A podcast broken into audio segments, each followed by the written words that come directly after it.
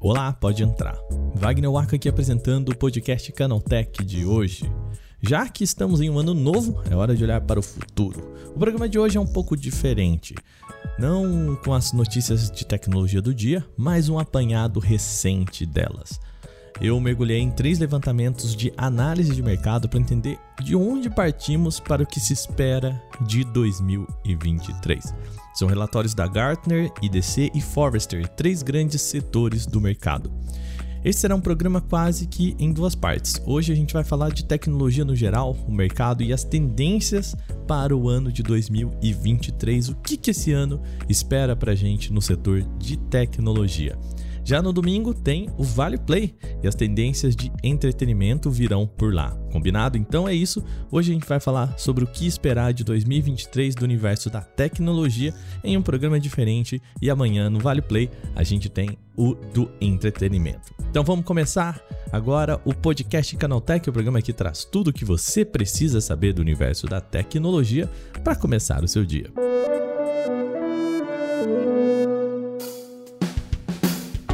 Seja bem-vindo e bem-vinda ao podcast Canaltech, o programa diário que atualiza você das discussões mais relevantes do mundo da tecnologia. De terça a sábado, a partir das 7 horas da manhã, a gente tem os acontecimentos tecnológicos aprofundados aí no seu ouvido. De domingos e feriados, a gente tem o nosso podcast de entretenimento, como eu falei aqui, o Vale Play. E de segunda, o nosso Porta 101, sobre um tema específico do universo da tecnologia. Bom ano novo, mas a gente ainda precisa falar sobre o Prêmio Canaltech. Esse é o momento em que você pode votar a marca e produto de tecnologia de destaque de 2022. Pois é, a gente está em 2023, mas essa votação, o prêmio, ainda é sobre o que rolou no ano passado. Esse ano a gente tem algumas boas novidades para você. O prêmio Canaltech desse ano você pode levar uma Smart TV Samsung 50 polegadas Neo QLED 4K Smart Gaming. O modelo é 50QN90B. Isso junto a um PlayStation 5. Pois é, esses dois produtos vão para a mesma pessoa. E como é que faz? Tudo que você precisa fazer é ir lá e votar. Você entra no nosso site canaltech.ch prêmio 22 e escolhe os produtos e marcas que você acha que merecem o prêmio Canaltech de 2022. Você entra lá, canaltech.ch prêmio 22, participa, vota e você recebe um número no final e pronto, já está participando do sorteio. Uma novidade desse ano é que ao terminar, você também tem aí um link para chamar de seu, para convidar a sua mãe, seu amigo, uma amiga, enfim. E se eles terminarem a votação, você ganha mais um ali, mais um número também para participar. Pô, tranquilo demais, hein? Muito bom. Infelizmente eu não posso participar. Entra lá em canaltech.ch barra prêmio 22 e lá tem também regulamento e número de autorização do CECAP. Show? Então vamos lá falar sobre as tendências de 2023.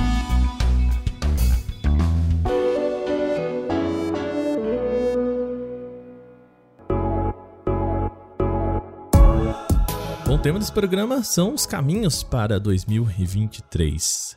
Nesse programa peguei três relatórios de tendências de grandes empresas para falar sobre os caminhos da tecnologia nesse ano. O primeiro deles é o registro do simpósio XPO da Gartner. Aqui precisa ter um pouco de cuidado, pois o evento aconteceu em outubro do ano passado e muita coisa mudou ali no último trimestre.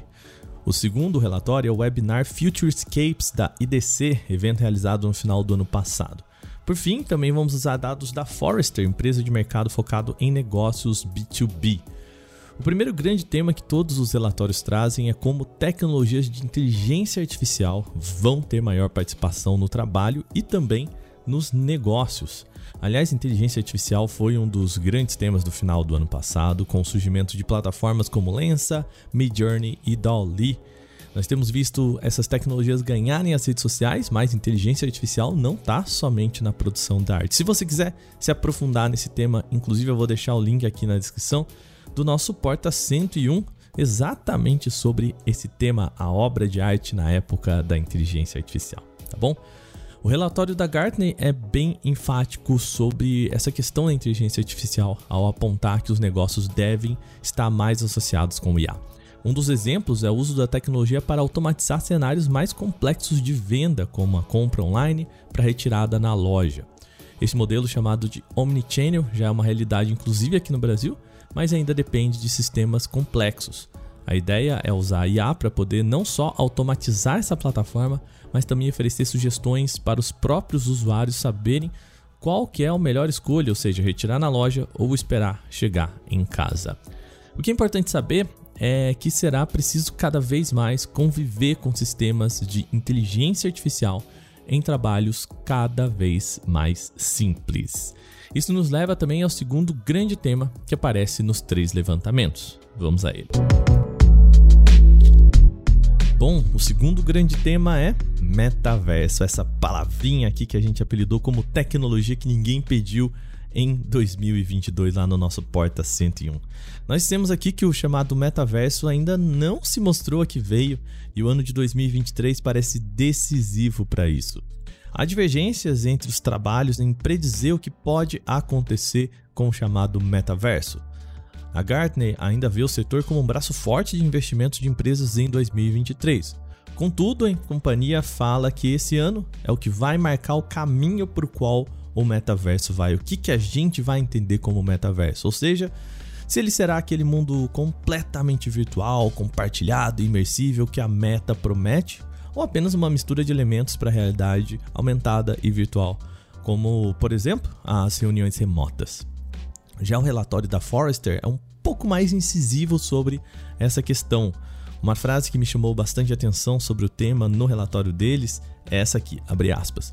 O metaverso precisa de um momento Pokémon Go e nós não vamos ver isso em 2023, fecha aspas. A empresa, claro, se refere ao jogo Pokémon GO da Niantic que virou febre no lançamento de 2016. Foi um jogo que apresentou elementos de realidade aumentada para muitas pessoas na época e popularizou essa questão de realidade aumentada nos celulares.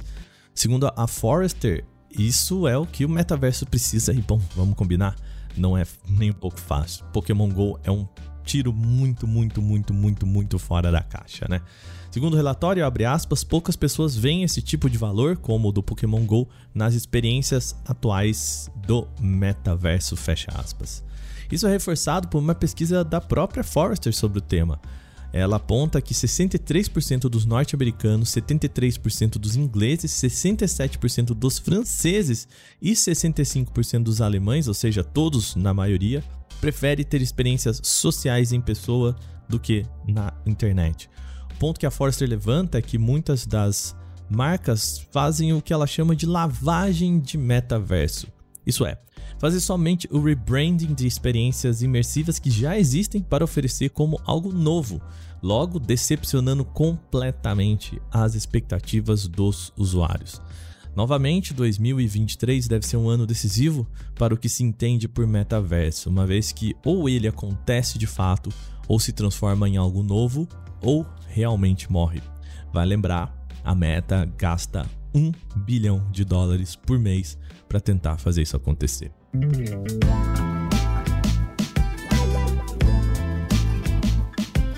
Por fim, outro tema que aparece com frequência nos relatórios das três empresas diz respeito a oportunidades de emprego. O ano de 2022 foi marcado por grandes demissões no setor de tecnologia, casos que nós cobrimos aqui durante todo o ano no podcast Canaltech. A expectativa é de que a demanda por profissionais de tecnologia ainda continue em alta. Segundo o levantamento da agência BLS, há um déficit de 200 mil trabalhadores da indústria de tecnologia em todo o mundo. A boa notícia, de acordo com os relatórios, é que o modelo remoto deve ainda continuar em 2023. Uma boa notícia para quem mora no Brasil e quer trabalhar fora dele, certo? O que a Forrester aponta é que, mesmo que os empregadores queiram forçar as pessoas a voltar a alta de ofertas de postos de trabalho tendem a minar isso, ou seja, mesmo que eles queiram que os escritórios voltem, as pessoas têm opções e por isso não devem voltar para os escritórios. Um levantamento da companhia chamado Future of Work Survey 2022 apontou que 68% dos trabalhadores entrevistados disseram que esperam continuar trabalhando remotamente. Na contramão, 40% das empresas entrevistadas disseram que pretendem voltar ao modelo presencial, forçando as pessoas ao local de trabalho. Pois é, 68% não quer voltar, 40% quer forçar a voltar. a gente deve ter um problema de relação trabalhista aí em 2023. Eu acredito que esse vai ser um dos grandes temas desse ano. Voltamos ou não voltamos para o modelo presencial e como que essas empresas vão ter que lidar com isso? Bom, a gente viu o Twitter, a gente viu a Tesla, a gente viu inclusive a Apple falando sobre isso e todas elas tentaram e de certa forma não conseguiram também. Muito bem, chegou a hora de você aí contar quais são os seus planos para 2023. Manda pra gente aqui o que você acha que vai acontecer no mercado de tecnologia nesse ano, principalmente aqui no Brasil. É só enviar para podcast@canaltech.com.br.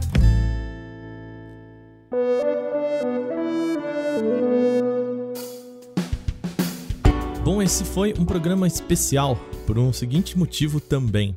É, nessa sexta-feira eu saio de folga e meu querido substituto nesses momentos, o Gustavo Minari, está de férias. Portanto, a gente fez esse programa especial também para você aí poder acompanhar esse podcast e não ficar sem no seu feed, tá bom? Segunda-feira a gente volta com a nossa programação normal, por isso que nesse programa a gente não vai ter o nosso quadro o Aconteceu também, tá bom?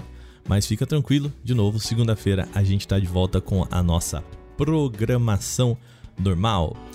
Lembre-se de seguir a gente e avaliar, deixar aquele aquele positivo ali, cinco estrelas, né? Lá no seu agregador de podcasts. E lembrar que também os dias da publicação são de terça a sábado, sempre com episódio novo logo de manhã. Amanhã, aqui no nosso feed, tem o Vale Play, em que a gente vai fazer também as expectativas para 2023. Eu conversei com o Durval, a gente fez um levantamento de filmes, séries e games aí que você provavelmente vai querer ficar de olho neste ano, tá bom? Esse episódio foi autorizado, apresentado e editado por mim, Wagner Waka, que contou com a revisão de Gabriel Rime. A trilha sonora é uma criação de Guilherme Zomer e a capa desse programa foi feita por Eric Teixeira. A gente vai ficando por aqui, amanhã tem Vale Play e a gente volta na segunda-feira com o Porta 101 e na terça com o nosso podcast Canal Tech. Bom final de semana para você, aquele abraço, tchau, tchau.